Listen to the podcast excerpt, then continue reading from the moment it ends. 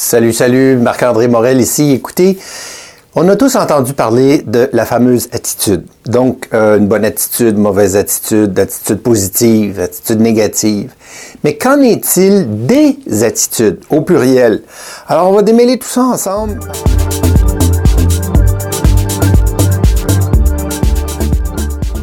C'est quelque chose que je fais de quand même depuis plusieurs années sur 2500 conférences euh, il y en a peut-être à peu près justement 1500 où on a fait l'exercice ensemble, c'est-à-dire je vous posais la question, euh, selon vous, quels sont les critères de réussite pour euh, réussir dans votre rôle, comme que vous soyez scientifique, que vous soyez conseiller, agent, vendeur, gestionnaire, peu importe. Et là, on finissait par avoir une liste de 20, 25 justement critères que vous avez identifiés et on les on les, ensuite de ça, ce qu'on faisait, c'est qu'on les mettait justement, on les transposait sur le fameux triangle de Harvard. C'est-à-dire le triangle de Harvard, dans les années 60, ils se sont posé la question, qu'est-ce qui fait qu'un être humain va réussir dans sa vie, dans sa carrière? Et on s'est rendu compte que ça prenait donc, à la base, ça prenait des connaissances, donc du savoir. On avait besoin bien sûr du savoir-faire, c'est-à-dire de prendre le savoir et de le mettre en action à travers, bon bien sûr, grâce à euh, de la formation, des évaluations, du coaching, des heures, bien sûr. Et, euh, et de l'autre côté, c'était le savoir-être, c'est-à-dire les attitudes.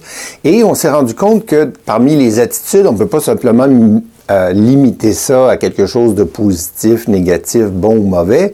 Il fallait être vraiment donc plus euh, plus explicite et c'est là qu'on arrive avec des traits de caractère. Donc par exemple, les traits de caractère d'être ponctuel, d'être respectueux, d'être ouvert au changement, euh, d'avoir euh, justement cette attitude positive là, ça fait partie des attitudes, mais aussi la question de communication interpersonnelle. Est-ce que je suis quelqu'un qui qui est disons plus disons, disposés à travailler en équipe, etc., etc. Donc, ça, ce sont des choses que l'on choisit d'être ou de devenir. Alors là, c'est bien important ici parce que on le définit très bien, parce que c'est la, c'est la, la dimension que l'on euh, imagine qui est figée dans le temps et qui est figée, bien sûr, à jamais en nous, c'est-à-dire nos fameux traits de caractère. Ah, nous autres, chez les Baudry, euh, quand on a une idée dans la tête, on l'a pas d'un pied.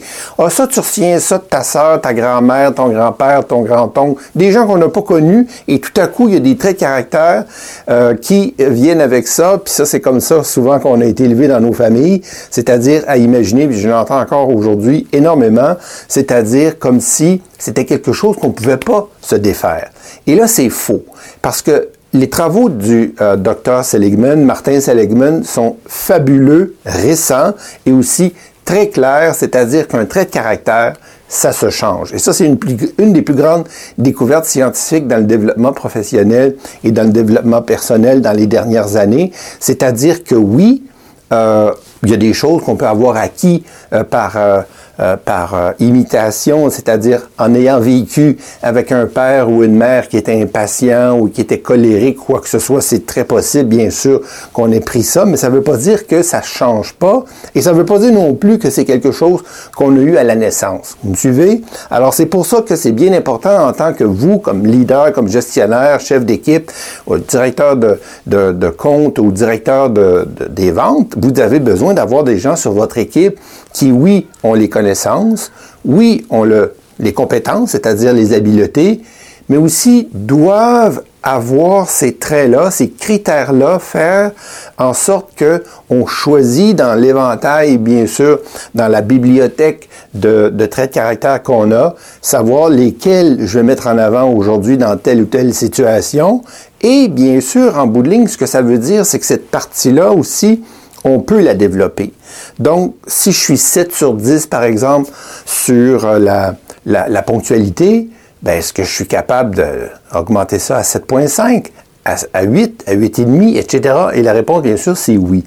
Et là, voici ce qui se passe dans l'exercice qu'on fait ensemble en conférence, c'est-à-dire que on fait la pondération, c'est-à-dire qu'on prend tous les critères que vous m'avez donnés au début, la liste de 20 ou 25, et là, je vous pose la question, ça va où sur le triangle? Ça va sous la rubrique des connaissances, du savoir euh, académique ou de l'expérience? Est-ce que ça va sur la, la, dimension des compétences, donc des habiletés, c'est-à-dire du savoir-faire? Ou c'est tout simplement quelque chose, et c'est pas simple, c'est la question, est-ce que c'est quelque chose que je suis ou que je choisis de devenir?